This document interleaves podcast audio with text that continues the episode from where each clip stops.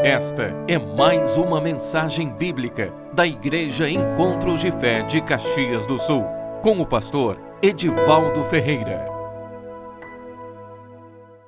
Eu queria nesta noite trazer uma palavra, uma palavra, irmãos, a respeito da maneira como nós temos lidado com o tempo, com esse tempo que nós estamos vivendo. É? A palavra diz que o Senhor Jesus, na, que tendo dado graça, o Senhor Jesus na noite em que foi traído, tendo dado graças, tomou o pão e o partiu e disse: Isto é meu corpo que é dado por vós. Fazer isto em memória de mim.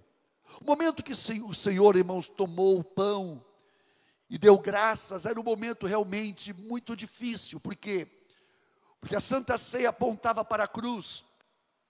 E ele sabia que ali naquele momento era o momento que estava prestes a acontecer então aquilo para o qual ele veio, que era a cruz, que era participar, que era realmente ser sacrificado, que era entregar a sua vida na cruz. Mas Jesus olhava para isso, irmãos, não com, com uma, uma visão de derrota, não. Jesus sabia que na cruz estava a vitória. Jesus sabia que na cruz ele estaria é, fazendo nova todas as coisas. Na cruz, Jesus estaria, irmãos, não só criando um novo homem, ali na cruz ele iria então é, dizimar a velha criação, e na cruz iria inaugurar uma nova criação que, segundo Deus, segundo o propósito de Deus, ele então cumpriria o seu propósito eterno na vida do homem. Deus iria perdoar através de Cristo os seus pecados, mas não só isso, ele iria nos dar uma nova vida e faria nova todas as coisas. Jesus disse: Eis que faço nova todas as coisas. Então, irmãos, é importante nós entendermos e discernirmos as coisas do plano eterno de Deus. É importante nós vermos o cristianismo de um plano, irmãos, que é realmente real, o plano espiritual. Por quê? Porque a partir de então nós iremos olhar para as coisas e ver em todas as coisas que realmente Deus, Ele está no controle de tudo e todas as coisas vão cooperar para o nosso bem. Amém, irmãos? Então eu quero ler com vocês na carta de Paulo aos Filipenses, capítulo 1, versículo 12. O apóstolo Paulo, ele falando a respeito de uma situação e como ele viu essa situação? Né? Filipenses 1,12 diz assim: Quero ainda, irmãos, cientificar-vos de que as coisas que me aconteceram têm, antes, contribuído para o progresso do Evangelho, de maneira que as minhas cadeias, as minhas prisões, é, em Cristo se tornaram conhecidas de toda a guarda pretoriana e de todos os demais. E a maioria dos irmãos, estimulados no Senhor por minhas algemas, ouçam falar com mais desassombro a palavra de Deus. Alguns efetivamente proclamam a Cristo por inveja e porfia, outros, porém, o fazem de boa vontade. Estes por amor, sabendo que estou incumbido da defesa do Evangelho. Aqueles, contudo, pregam a Cristo por discórdia, insinceramente, julgando suscitar tribulação nas as minhas algemas, minha cade, minhas cadeias. Todavia, que importa?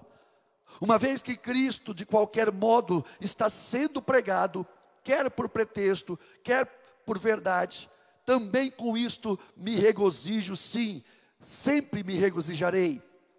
Porque estou bem, estou certo de que isto mesmo, pela vossa súplica e pela provisão do Espírito de Jesus Cristo, me redundará em libertação, segundo a minha ardente expectativa e esperança de que em nada serei envergonhado, antes, com toda a ousadia, como sempre, também agora, será Cristo engrandecido no meu corpo, quer pela vida, quer pela morte, porquanto para mim o viver é Cristo e o morrer é lucro. Obrigado, Senhor, pela tua palavra. Diante de ti, Senhor, nós te louvamos e agradecemos por esse momento que nós temos, Pai, de compartilhar de tão, de tão linda, ó oh Deus, atitude e vida de um homem que realmente expressava, Senhor, a grandeza do teu poder que em todas as coisas nos conduz em triunfo, Senhor. Muito obrigado, Senhor. E nós pedimos que tu abra o nosso entendimento, abra os nossos olhos, para ver riquezas, as riquezas que tu tens para revelar em nossa vida, nas situações mais difíceis que nós podemos ou possamos viver, em nome de Jesus. Amém? Amém, irmãos? Irmão, nós vemos aqui Paulo falando que também agora Cristo será engrandecido no meu corpo, quer seja pela vida, quer seja pela morte. Porquanto para mim o viver é Cristo e o morrer é lucro. Nós vemos aqui um homem entregue, irmãos, a uma causa. Um homem que, como diz lá o apóstolo Paulo a Timóteo, desde agora o meu eu estou sendo oferecido como libação, como sacrifício. O apóstolo Paulo, ele oferecia a si mesmo em sacrifício para que o evangelho e o propósito de Deus se cumprisse na vida dele. Como é que nós temos reagido, irmãos, diante das situações mais difíceis da vida? Qual é, irmãos, a nossa reação às coisas desagradáveis que nós passamos na vida? Como temos visto, irmãos, principalmente esse momento de pandemia, qual é a nossa visão de, de tudo isso? Como é que nós vemos, irmãos, as lutas que nós passamos na nossa vida? Qual é a nossa visão? Com pesar, com desânimo, ou com graça, com sabedoria, com ânimo, com alegria espiritual? Um certo escritor, irmãos, que havia sido é, vivido no, num campo de concentração nazista, ele viu muitas pessoas, muitos soldados, que durante esse tempo de concentração, que eram situações terríveis de sofrimento, não aguentavam, não conseguiam vencer as provas e as dificuldades. E ele perguntava por que que alguns conseguiam enfrentar e vencer o sofrimento e outros não. Por quê? Então ele escrevendo, ele disse o seguinte: tudo pode ser tirado dos homens, exceto uma coisa: a capacidade de escolher a sua própria atitude em qualquer que sejam as circunstâncias. Tudo pode nos ser tirado. Só uma coisa que não: a nossa capacidade de lidar com as coisas de reagir às coisas. A maneira como nós reagimos às coisas vai determinar o desfecho. Se nós vamos ser pessoas vitoriosas diante das situações mais difíceis, ou então estas coisas difíceis, de certa forma, elas vão nos fazer sucumbir. Eu não estou falando de salvação, eu estou falando de ser vencedor em todas as circunstâncias em Cristo Jesus. Nós temos que estar preparados, irmãos. Por quê? Porque nós vemos todo um cenário mundial que está se armando, nuvens escuras estão cada vez mais anunciando que haverá dificuldades, mas o cristão preparado e fortalecido em Deus vai vencer todas essas coisas. Amém, irmãos? Então, nós temos uma atitude, uma escolha, e a nossa atitude é uma escolha, é uma decisão consciente. Algumas pessoas decidem abraçar uma atitude de otimismo. São pessoas que sempre vê as coisas de maneira otimista. Conseguem, irmãos, visualizar sempre algo bom. E tem outras que só veem pessimismo, derrota, só vem dificuldade. Irmão, tem pessoas que só veem dificuldade e vem dificuldade em tudo, até onde não existe. Se não tem, eles fazem, eles fazem acontecer. Então a visão, irmãos, Paulo foi uma pessoa que escolheu o único caminho que pode e leva a alegria e a vitória. Ele decidiu ver a vida com olhos otimistas. Para crentes maduros como Paulo, o otimismo é baseado em uma visão de fé. Nós precisamos ver em todas as coisas. Nós precisamos ter olhos espirituais para lidar com as circunstâncias. E esses olhos espirituais podem ver nos momentos ou nas coisas mais difíceis, eles podem ver que Deus está ali e que Deus vai trazer vitória naquela situação. Amém, irmãos? É uma decisão consciente olhar para a circunstância da vida na perspectiva de uma confiança plena em Deus. é o compromisso de colocar a nossa confiança, não nas circunstâncias, em que as mudanças acontecem frequentemente.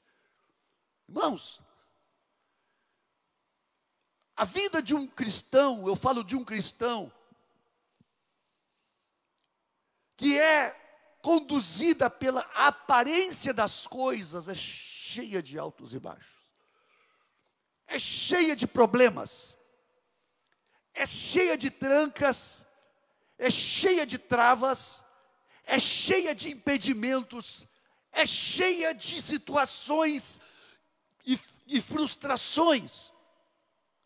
Mas o cristão que vê as coisas, segundo as promessas de Deus, segundo o propósito de Deus, esse cristão, ele sempre vai ver as coisas e as coisas que ele, que ele vê hoje é a mesma coisa que ele vai ver amanhã, é a mesma coisa que ele vai ver daqui um ano, é a mesma coisa que ele vai ver daqui 10 anos. Por quê? Porque as coisas de Deus são imutáveis. Aquilo que Deus diz para você hoje, ou aquilo que Deus disse para você há 10 anos atrás, é a mesma. Não muda, Deus é imutável. O cristão que anda pela fé, ele anda na fé num Deus que é imutável, que não muda. Como diz lá é, em Tiago 1,17: em quem não pode existir variação ou sombra de mudança, nem sombra de mudança, não é mudança, não é sombra de mudança. Nós servimos um Deus que é imutável, que não muda. Por isso que o cristão que quando ouve a palavra dele, a respeito de qualquer coisa que você ouvir de Deus. Deus não vai mudar isso que Ele falou com você, porque Ele é onisciente, Ele sabe de tudo que vai acontecer, do que aconteceu, Ele sabe tudo. Ele é onipresente, Ele vê todas as coisas em todos os lugares e em todos os tempos, no futuro, no passado, não existe, irmão, passado futuro para Deus. O tempo de Deus não é cronos, é kairos, é o tempo eterno.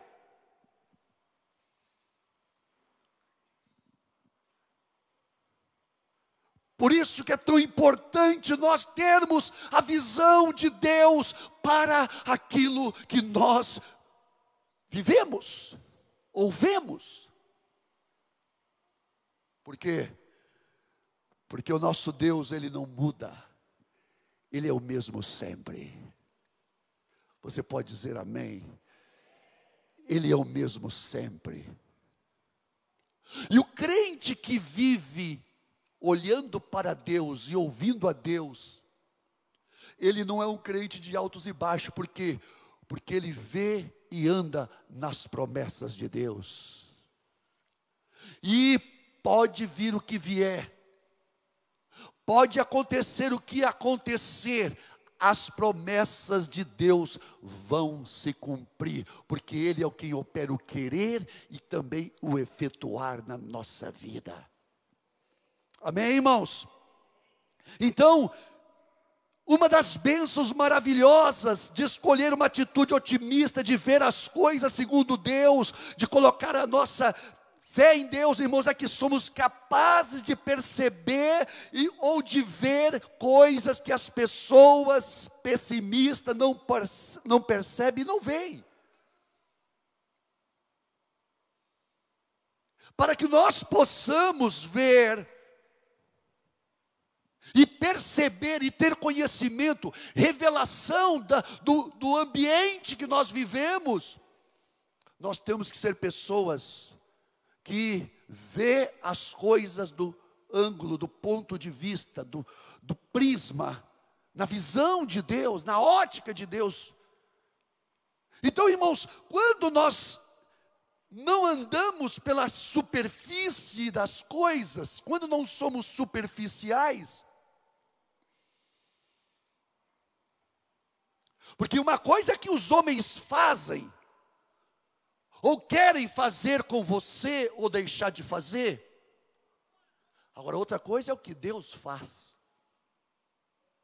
Os homens querem fazer, mas não conseguem. Mas Deus quer e Deus faz. Amém, irmãos? Então, quando você crê e você coloca a tua confiança em um Deus que faz e aquilo que Ele te promete, Ele vai te não só abrir os teus olhos para ver as circunstâncias, mas você vai ver as coisas por detrás, no pano de fundo das coisas, você vai ver sempre a mão de Deus se movendo, fazendo acontecer aquilo que havia comprometido na Sua palavra. Irmãos, Paulo nos ensina princípios maravilhosos de como ver as coisas na perspectiva certa, na perspectiva de fé. E é o tempo de nós abrir os nossos olhos espirituais. É o tempo de nós abrirmos os nossos olhos espirituais, porque o Senhor está anunciando coisas que vão acontecer e que estão perto de acontecer estão próximas, muito próximas. O avisado vê o mal e se esconde, o insensato vai e sofre a pena. Quando nós vemos as coisas do ponto de vista de Deus, nós entendemos, irmãos, e vemos coisas que as pessoas naturais não veem, e Deus fala: não vai por aí, vai por aqui, porque o caminho de Deus é um caminho de vitória.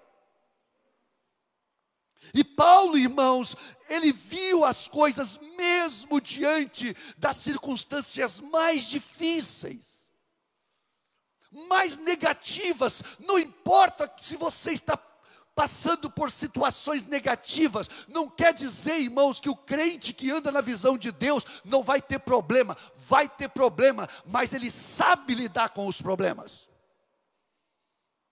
Ele sabe. Ele tem paciência. Ele tem olhos abertos. E ele espera as coisas acontecerem. E ele vê aquilo que somente o Espírito Santo pode mostrar. Como nós lemos, irmãos, nessa carta de Paulo aos Filipenses, quando Paulo ele disse: "Quero, irmãos, que vocês tenham ciência de que as coisas que me aconteceram têm antes contribuído para o progresso do evangelho". Que coisas foram estas? As prisões. Irmãos, o, o apóstolo Paulo parecia um para-raio. Tudo que é problema acontecia com ele, irmãos. Onde ele ia pregar o evangelho, ele foi pregar o evangelho em Filipos, nessa, para onde ele estava enviando essa carta. E ele libertou uma menina, uma menina que tinha um espírito de adivinhação. Aquilo virou, mudou o ambiente. Em poucos minutos, em, pouco, em, em uma hora ou mais, Paulo estava, ele e Silas, na cadeia. Na cadeia. Na meia, à meia-noite, ele cantando com Silas. A palavra diz que houve um, um terremoto ali e as, a porta das, das, das prisões todas abriram. E ali estava Paulo livre de novo, batizando o carcereiro. Irmãos, a vida do cristão que anda com Deus é cheia de situações inusitadas, mas coisas que vão glorificar o nome do Senhor. Amém? Então, irmãos, o apóstolo Paulo, ele fala que as coisas que me aconteceram, coisas ruins, essas algemas, as prisões, elas têm contribuído para o progresso do Evangelho. Irmãos, o que a perspectiva de, da vida cheia de fé de Paulo capacitou a ver o que as outras pessoas cegas por seu pessimismo, sem fé não poderiam ver? Em primeiro lugar, a atitude otimista de Paulo tornou possível ver que os tempos difíceis, as provações, as tribulações, o que estas coisas podem fazer na nossa vida. Preste bem atenção nisso, irmãos. Tribulações e situações mais difíceis são usadas por Deus para nos levar ao crescimento e não só isso, Deus vai usar estas coisas para glorificar o nome dEle na nossa vida. Amém, irmãos? Todos nós recebemos marcas causadas pelos tempos difíceis, e todos nós vemos claramente as consequências das adversidades, todos nós sofremos, irmãos. Todos nós. Nós podemos focar na superfície das coisas, ficar abatidos e frustrados, mas a visão de fé, ela faz com que nós podemos olhar mais profundamente e ver que as aflições, elas são permitidas por Deus, e Deus vai usar essas aflições, irmãos, para levar, nos levar há crescimentos que de outra forma nós não conseguiríamos. Quando nós olhamos as lutas, na revelação de Deus, nós vamos ver, nós vamos, irmãos, desta terra, desta, deste barro, nós vamos extrair coisas valiosas, ouro, experiências profundas com Deus. Preste bem atenção nisso. Toda situação de sofrimento, de aflição, que você, que cada crente pode passar, toda, não é quase toda, não, é toda. São situações que quando Deus revela, quando Deus mostra realmente a profundeza das coisas, nós vamos ver que realmente Deus está trazendo coisas preciosas na nossa vida.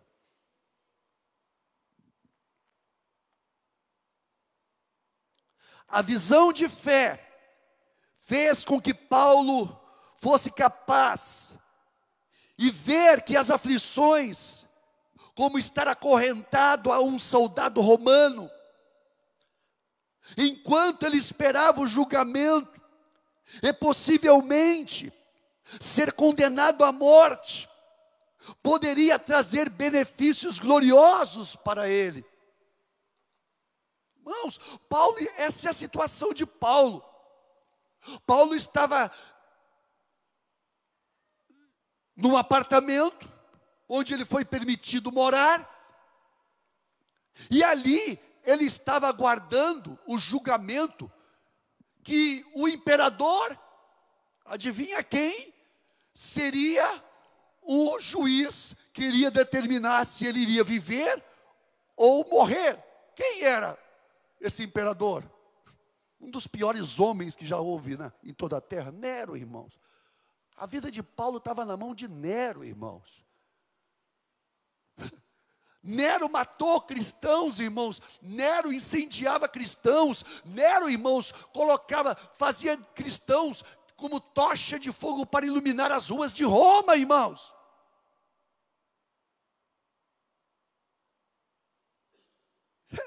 Imagina como eu e você se sentiria aguardando a sentença de um homem que tinha ele tinha gana de cristão. Ele tinha sede de cristão. Ele incendiava os cristãos, irmãos, como eu falei, para, e colocava esses cristãos queimando para iluminar as ruas de Roma. Mas Paulo falou o seguinte: Agora será Cristo engrandecido no meu corpo, quer pela vida, quer pela morte. Porquanto para mim o viver é, lucro, é Cristo e o morrer é lucro. Era um homem que via as coisas não num plano temporal, mas era um homem entregue à causa, irmãos. Ele vivia a eternidade, ele já vivia a eternidade no seu corpo, aqui. Um dos grandes problemas, irmãos, que nós passamos, é por não ver as coisas no ponto eterno, de um plano eterno, onde Deus quer nos levar ou nos conduzir nestas coisas. Irmãos, Deus nos conduz segundo propósitos eternos. Nós vivemos numa vida temporal, onde nós vamos daqui um tempo, daqui uns anos, eu, profetizo 50 para você, ou mais, os que têm, né? mas Deus, irmãos, faz tudo dentro de um plano eterno, mas nós queremos que Deus faça num plano terreno. Não, irmãos, Deus só vai suprir aquilo que é necessário, mas o propósito de Deus é nos levar para lá, aonde Ele habita e onde nós vamos habitar com Ele, irmãos. Amém, irmãos? Então, Paulo, ele via a coisa dessa maneira e Deus revela coisas profundas a nós quando buscamos entender o segredo de Deus nas coisas que vivemos. Jeremias 29, 11 diz assim: Eu é que sei que pensamentos tenho a respeito de vós, pensamentos de bem, não de mal, para vos dar o fim que desejais. Ora, quando Jeremias falou isso para o povo de Israel, irmãos, o povo de Israel estava onde? No cativeiro. Então Deus falava através de Jeremias, profetizava através de Jeremias para o povo: Eu é que sei que pensamento tem a respeito de vós, pensamentos bons, Por quê? Porque assim é que Deus vê, irmãos. Deus sempre vê, irmãos, nas circunstâncias mais difíceis que nós possamos estar passando, Deus sempre vai ver o melhor e Ele sempre tem o melhor para nós. Amém, irmãos? Então Deus mostrou a Paulo que existem vantagens únicas que só podem ser encontradas em meio às dificuldades. Irmãos, Paulo então chegou a Roma e ele queria pregar o evangelho a Roma. Quando ele estava em Jerusalém, ele dizia: Eu quero ir a Roma. E Paulo, preso ali em Jerusalém, quando ele estava para ser julgado, e havia uma toda uma trama para matar Paulo. Paulo soube disso e falou: Olha, eu quero ser julgado diante de César. E aí o rei falou que estava ali, Festo, era Festo, que Deus, que Deus catedráticos aí. Hã? Você apelou para César, para César tu irá. Irmãos, e Paulo queria pregar o evangelho em Roma, e Paulo foi para Roma. Deus levou ele. E não só isso, irmãos, quando Paulo entrou no navio, diz que veio um vento chamado Euroaquilão e pegou esse navio, irmãos, e soprou. Esse navio, irmãos, ele por 40 dias e 40 noites, ele esteve sendo soprado por uma tempestade. Esse navio andou, irmãos, aquilo que nenhum navio andaria, na velocidade de nenhum navio, por quê? Porque o vento que muitas vezes parece ser um vento que vai destruir, é o vento que cumpre os propósitos e faz as coisas acontecer na nossa vida. Às vezes você pensa que os ventos vão destruir, não o vento vai soprar na tua vida, no teu barco, para te levar mais rápido aonde Deus quer te levar, meu irmão. E Paulo agora chega a Roma, e naquele lugar, irmãos, Paulo então, que ele, ele escreve, né?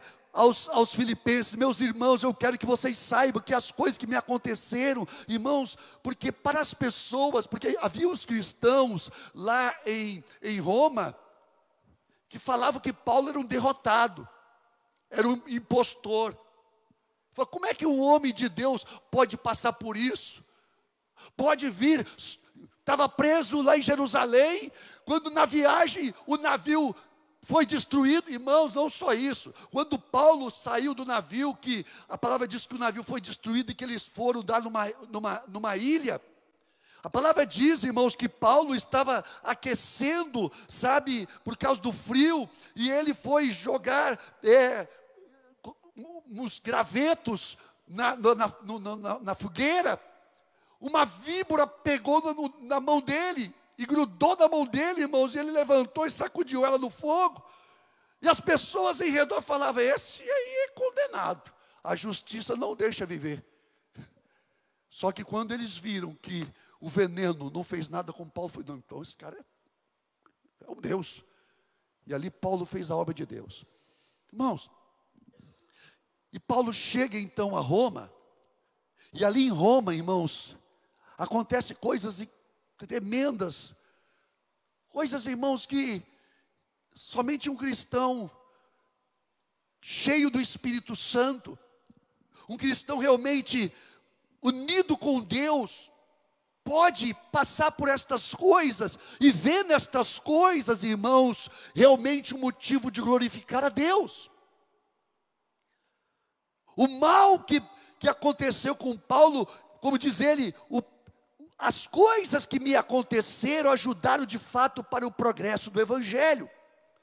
O mal que me aconteceu, como diz Paulo, promoveu o avanço do Evangelho. Paulo pôde ver que o seu encarceramento, irmãos, não terminou com o seu trabalho missionário. Pelo contrário, o expandiu. Como assim? Como que Paulo, o trabalho missionário de Paulo expandiu? Se ele estava preso? Agora vamos, vamos entender isso, irmãos. Paulo estava preso e não só preso. Ele, quando chegou a Roma, Ele a princípio foi colocado na prisão, mas finalmente recebeu o seu próprio apartamento particular. Só que nesse apartamento particular, ele estava constantemente sob guarda, acorrentado com uma pequena corrente a um soldado, irmãos. Um membro da guarda pretoriana. Agora vamos entender quem era o membro da guarda pretoriana. A guarda pretoriana, irmãos, não era apenas um soldado comum. Eles eram a própria elite, a guarda imperial de Roma. Sua unidade, irmãos, havia sido fundada pelo próprio imperador Augusto e era composta por um corpo de 10 mil soldados escolhidos a dedo. Os melhores dos melhores. Esses guardas eram literalmente o poder que estava por detrás do trono de Roma. Era a tropa elite, de elite do império de Nero, irmãos. Deixa eu ler mais um pouquinho para vocês. Qual era a sua condição? Era uma condição inimaginável. A liberdade maravilhosa que Paulo conheceu, as viagens que ele fez, a habilidade de ir e fundar igreja, e voltar e fortalecer as igrejas, a habilidade de treinar líderes, estar em movimento, para levar aquela comissão apostólica, que era o seu chamado, ao seu máximo, parece que chegou no fim. Ele nem mesmo tinha solidão, momento a só, que um homem de Deus anseia ter. Por quê, irmãos? Porque ele era privado nas suas necessidades mais fisiológicas, irmãos. Preste bem atenção nisso. Ele não conhecia privacidade, pois estava acorrentado sempre a um soldado romano. Ele dormia acorrentado a um soldado romano. Ele escreveu acorrentado a um soldado romano. Ele comia acorrentado a um soldado romano. Irmãos, Paulo vivia 24 horas acorrentado a um soldado romano. De seis em seis horas se mudava o turno. Um soldado da guarda pretoriana, da tropa de elite de Nero, era algemado a Paulo.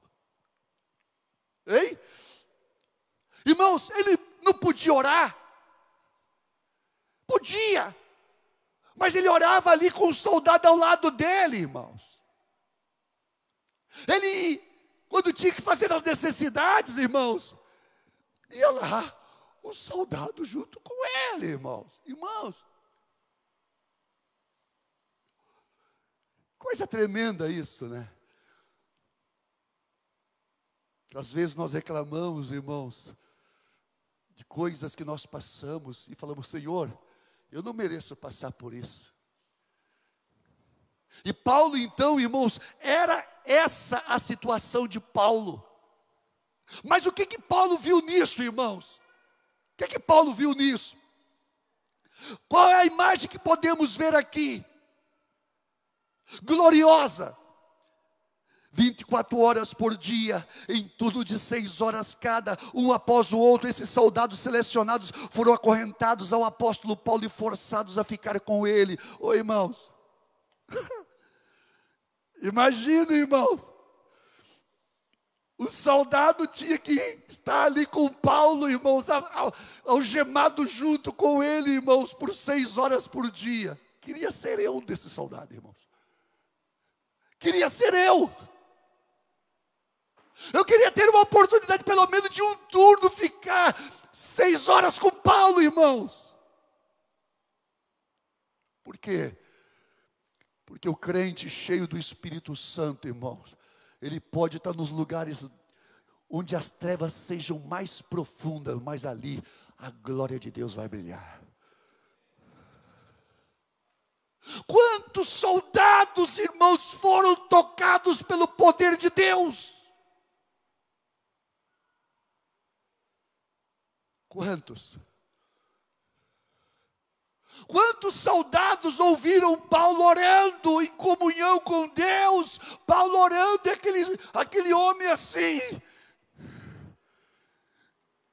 a unção do Espírito Santo em Paulo e aquele soldado ali, irmãos. Porque a glória de Deus, irmãos, quando você vem na igreja, que a glória de Deus está aqui, às vezes as pessoas falam, pastor, o que, que é aquilo que eu senti na igreja? Eu falei, é a glória de Deus. Irmãos, imagina aqueles homens algemados com Paulo, e Paulo ali, irmãos, falando com Deus, tendo momentos de intimidade com Deus. Paulo, irmãos, lendo ou ditando as cartas para que Tércio, que era o escritor, Tércio era aquele que escrevia as cartas para Paulo. Imagine, irmãos, as cartas de Efésios, Filipenses, Col é, Colossenses, a Filemão, que são as quatro cartas de prisões, de prisão. Aqueles homens, aqueles soldados ali algemado ouvindo aquilo, irmãos.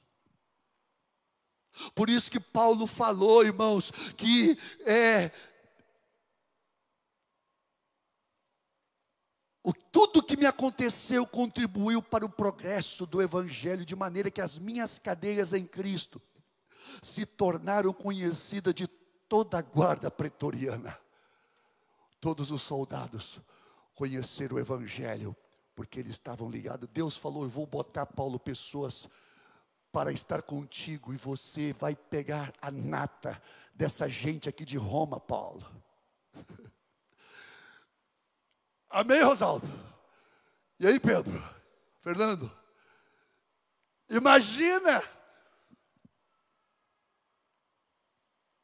O Evangelho sendo pregado a Roma para as pessoas mais influentes.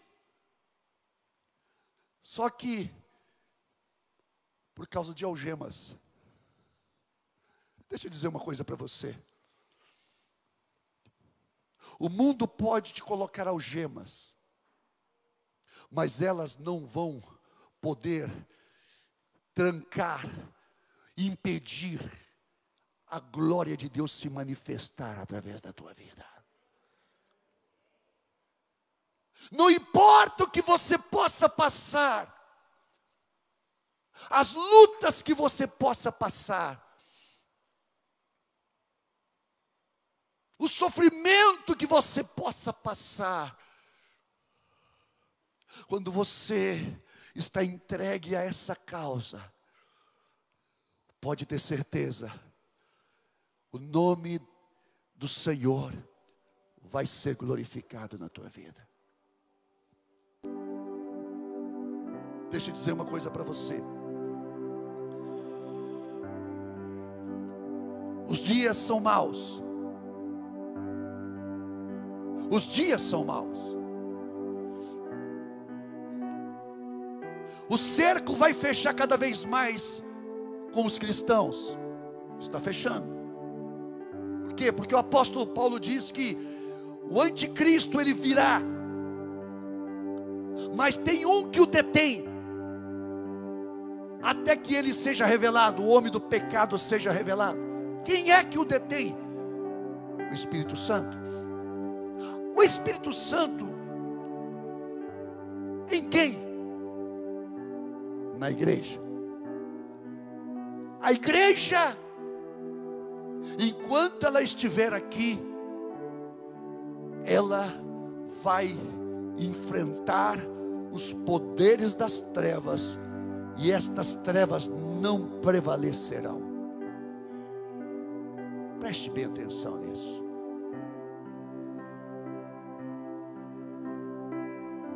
O anticristo, o príncipe deste mundo, ele tem planos, mas ele não vai conseguir manifestar esses planos enquanto a igreja gloriosa do Senhor Jesus Cristo estiver aqui. Por quê? Porque Deus tem um plano de vitória na igreja e através da igreja. na tua vida e através da tua vida. Não importa o que você passe, Deus vai glorificar o nome dEle na tua vida. Vamos nos pôr de pé.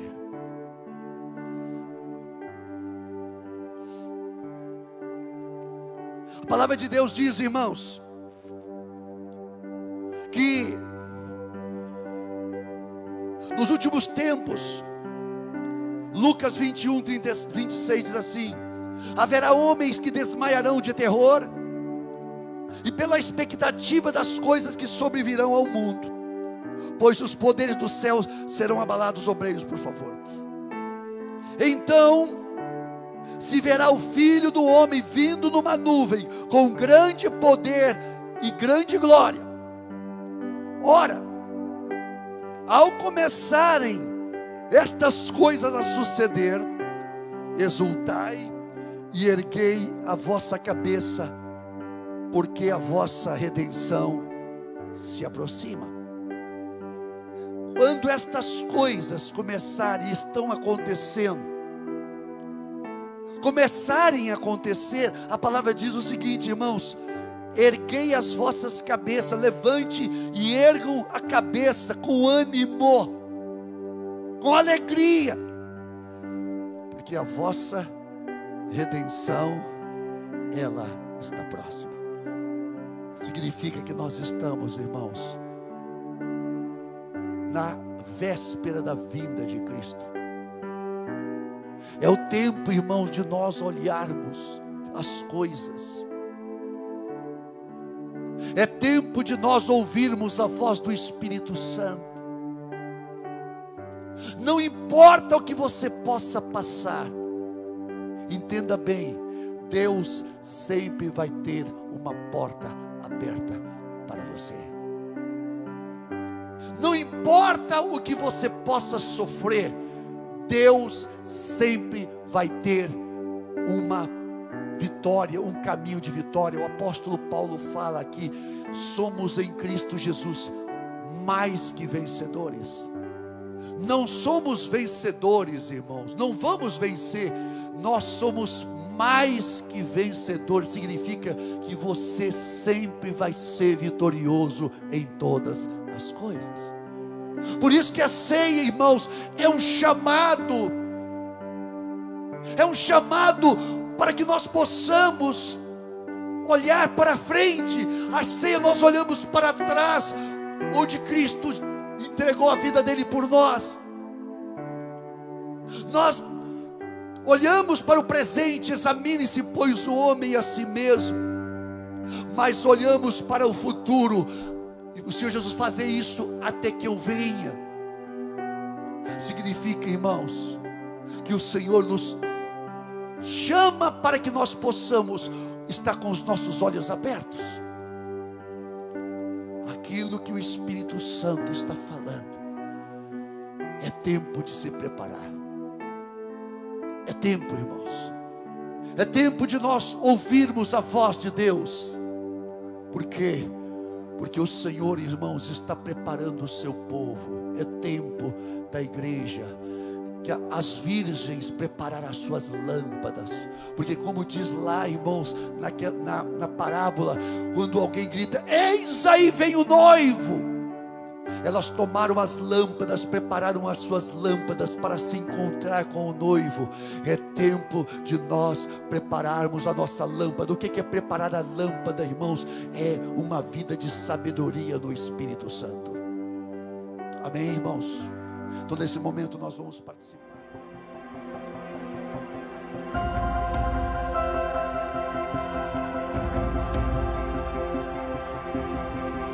Esta foi mais uma mensagem da Igreja Encontros de Fé de Caxias do Sul, com o pastor Edivaldo Ferreira.